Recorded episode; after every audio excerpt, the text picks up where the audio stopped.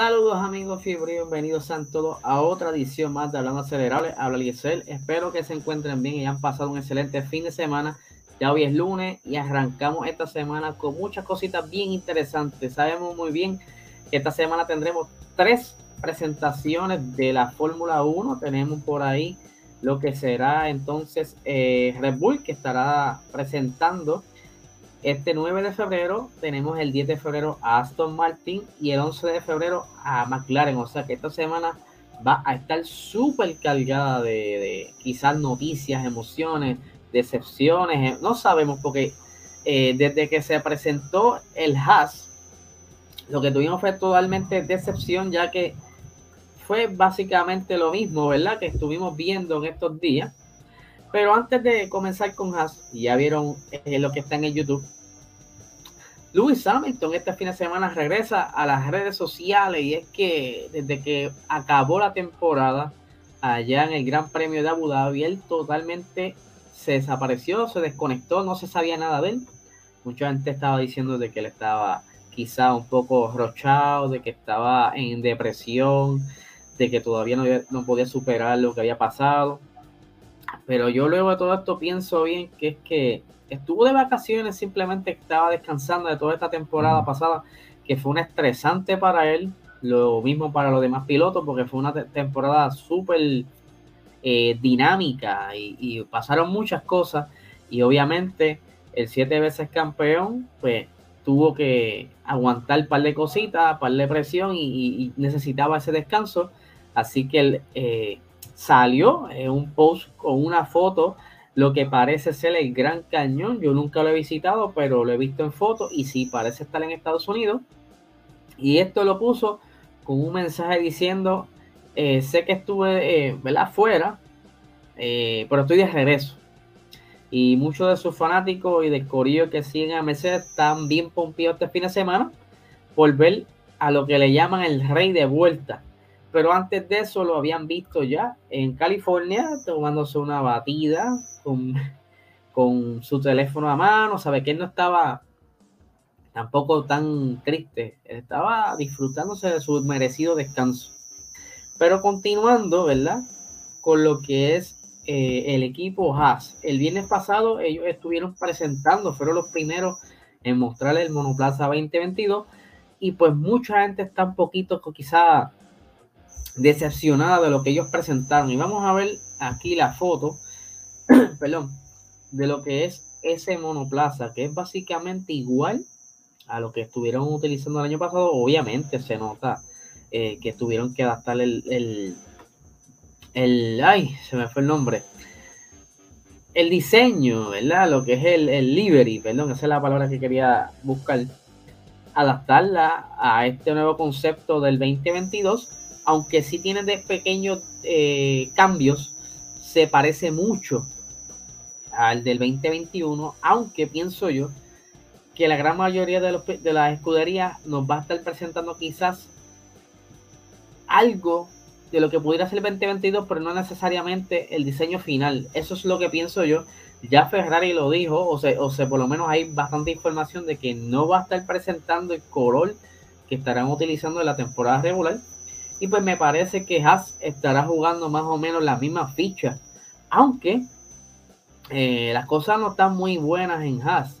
Sabemos muy bien que ellos pues tuvieron que sacrificar el año 2021 para poder dedicar todo ese dinero al desarrollo de este monoplaza, aunque se ve bastante simple.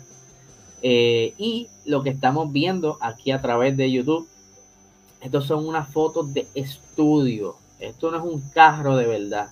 Esto es como los mismos conceptos que hemos visto en internet que han puesto los colores de diferentes escuderías. Es básicamente lo mismo.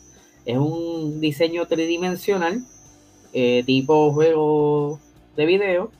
Eh, no es el carro, eh, ni siquiera, ni tan siquiera un dummy. ¿Saben? ni tan siquiera un dummy. Esto es un carro totalmente digital. ¿Por qué hacen esto? Por varias razones. Primero, para que no muestren eh, los detalles de los diferentes diseños que han estado jugando en dentro de las reglas, ¿verdad? Porque estamos viendo que tienen unas entradas aquí de, aire que no se parecen mucho a lo que estamos viendo en lo que es el, monoplaza modelo de la FIA, lo que pudiera ser quizá una parte para despistar a las demás escuderías, así que aunque ya, ¿verdad? Las demás escuderías saben que no pueden tomar estas fotos por, por hecho o porque sean reales, porque debe haber un poquito de trampa en todo esto, pero de que sí va a estar bastante apegado a esto, sí va a estar. Pero no todos estuvieron muy contentos, los decepciona ver este tipo de goma, ya que esperaban ver más los aros que estuvieron utilizando las diferentes pruebas de los Pirelli de 18 pulgadas durante la temporada. Y pues eh, está bastante simple, bastante igual a lo que es el concepto. Por eso eh, muchas de las escuderías van a optar más o menos por este tipo de, presentación, aunque me extrañaría que Mercedes haga lo mismo. A Mercedes le gusta eh, tener un carro físico, aunque sabemos muy bien que en la presentación de la temporada pasada utilizaron un carro Domi. No era el real, había muchas cosas que no tenía el carro instalado, obviamente, para que sus eh, enemigos de pista no se pongan a copiar nada y a estudiar nada. Eso es simplemente presentación. Ahora bien, salió una noticia bastante interesante y para el que no sepa, ¿verdad? Haas eh, es un equipo que está siendo financiado por, un, por una compañía de Rusia. Recientemente en Rusia pues están pasando ciertas cosas bien interesantes en cuanto a política. A mí no me gusta traer mucho estos temas de política, pero ya que toca el deporte, pues voy a traerlo un poco. Y es que se sabe muy bien que hay unas pequeñas tensiones entre Ucrania y Rusia. Y mucha gente dirá, pero ¿qué tiene que ver eh, este, este problema territorial, este problema fronterizo con la Fórmula 1? Lo que sucede es que al ser eh, una financiación de una compañía rusa, pues esa compañía puede eh, quizás verse afectada por las decisiones que se tomen eh, los diferentes organizaciones, me refiero ya sea a la, la, ONU, todos este, estos grupos que están a favor de la paz, ¿verdad? Y evitar este tipo de conflictos. Y es que es que es posible aunque todavía no, no, es, no se va a hacer, pero sí ya tienen por lo que sería este un template de lo que pudiera ser las sanciones a Rusia de que de seguir las, cosas como están en esa zona. Eh, se está hablando de una sanción que, que pudiera incluir hasta que las, las transferencias de banco electrónicas sean prohibidas para Rusia, o sea que el dinero puede que se vea afectado, me refiero al flujo de dinero entre fronteras, ya sea eh, Rusia negociando con algún eh, alguna compañía para algún beneficio, ya sea petróleo o ya sea ellos que vayan a vender un producto. Todo esto de lo que le llaman wire transfers se puede ver afectado, lo que entonces se haría difícil al equipo como tal recibir quizás ese dinero del auspicio, que ya se sabe, ¿verdad? Que, que eh, muchas de estas compañías tienen quizás dinero guardado en otros países, pero hay, hay una cierta posibilidad de que se vea afectado por estas sanciones si se dan. Y por aquí tengo, ¿verdad? Eh, las expresiones de Gunter Steiner, ¿verdad? Que es el, el jefe del equipo Haas, y dice, eh, no nos involucramos en política porque es el tema, porque el tema está demasiado lejos para nosotros de, todos modos. Pero por supuesto, sigo lo que sucede en el mundo. Cosas así suceden en todas las en todas partes. Si surge algo que nos afecta, nos ocuparemos de ello. Pero por el momento no es un problema para nosotros, porque de todos modos no tenemos una voz y me alegro por eso. Estamos aquí para hacer deporte si hay alguna sanción que nos afecte, lo veremos. Pero por el momento no podemos influir en eso. ¿Verdad? Y por aquí yo tenía anotado, dice, eh, una sanción tan radical parece estar fuera de la mesa nuevamente. Esto es parte de la noticia. Pero si se implementa, significaría que los flujos de pago fuera de Rusia serían significativamente más difíciles, lo que estaba hablando a ustedes casi ahora, lo que no es bueno para una empresa estadounidense que quisiera recibir apoyo financiero de una empresa química rusa. Eh, quien está, ¿verdad? Con este, con este paquete, eh, la presidenta de la Comisión Europea, Ursula von der Leyen, dice, eh, se habló de un paquete sólido e integral de sanciones financieras y económicas sobre Rusia si aumentaba la escala en el conflicto de Ucrania. En Estados Unidos, el Senado de ese país ha trabajado para crear eh, un paquete de sanciones en caso de ser necesario y que cuenta con el apoyo de los demócratas y republicanos. Las medidas diplomáticas podrían incluir como excluir a Rusia del sistema de pago SWIFT, que son los eh, sistemas de transferencias electrónicas internacionales, lo que le estuve explicando. Pero obviamente esas cosas pues, eh, se puede manejar de otras maneras, así que yo no creo que Haas se, se vea afectado por esto, pero sí están bien pendientes a cómo van a reaccionar de suceder algo.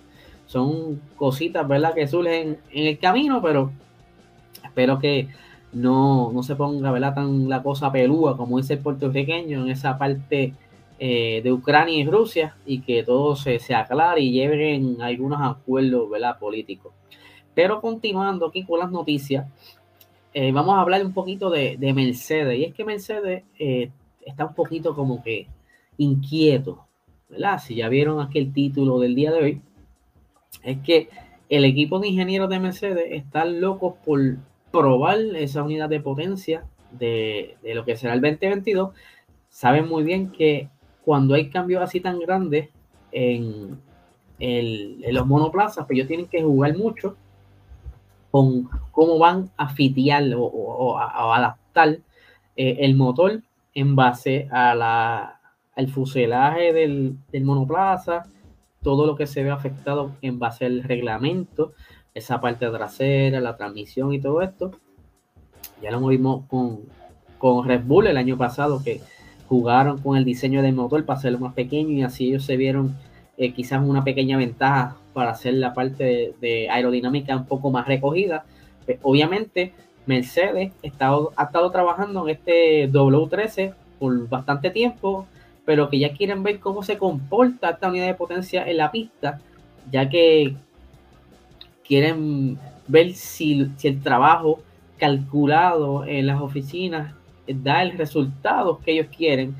Y por aquí tengo las expresiones del señor, a buscar aquí la fotito rápido, el jefe de Mercedes del departamento de motores, Hewell Thomas, que dice lo siguiente. El monoplaza 2022 es muy, muy diferente.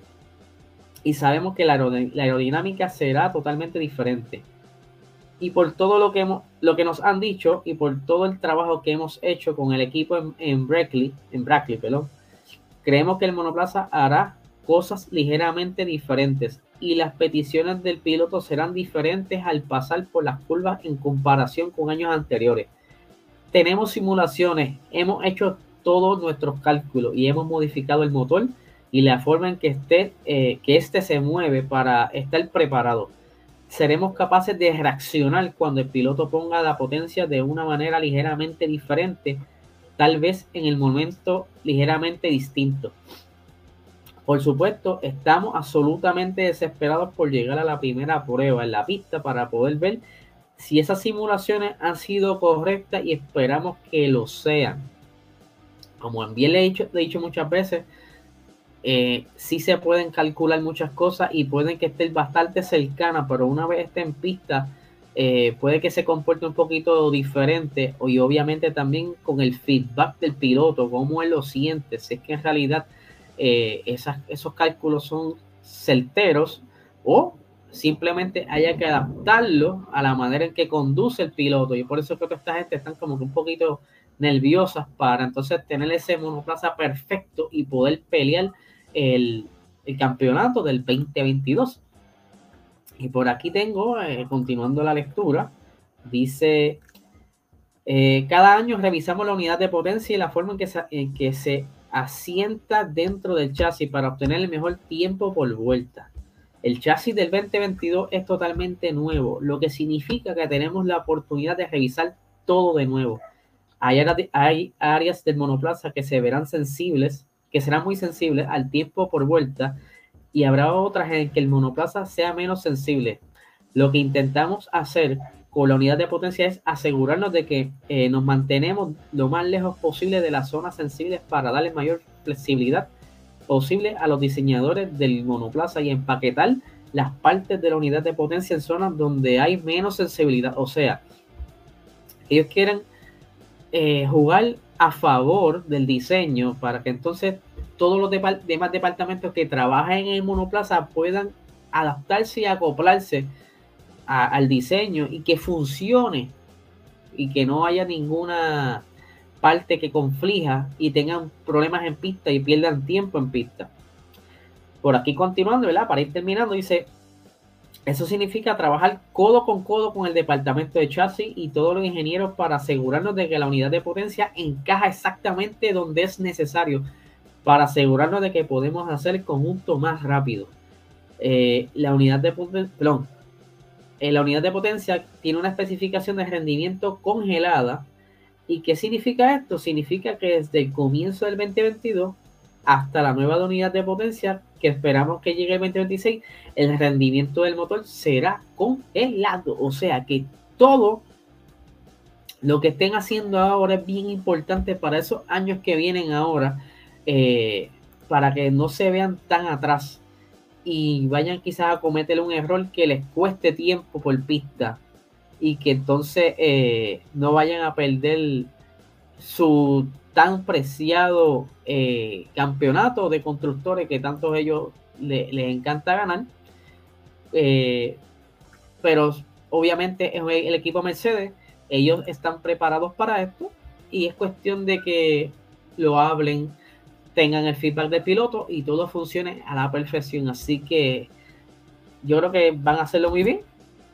Cuestión de tiempo y que hagan esas primeras pruebas en Barcelona y luego las de Bahrein, que ahí es donde entonces yo creo que van a estar apretando un poquito más ese fine tune para estar listos para ese primer Gran Premio en Bahrein en marzo. Así que, gente, este es el episodio de hoy. Espero que les haya gustado como siempre. Muchísimas gracias por su apoyo y que tengan una excelente semana.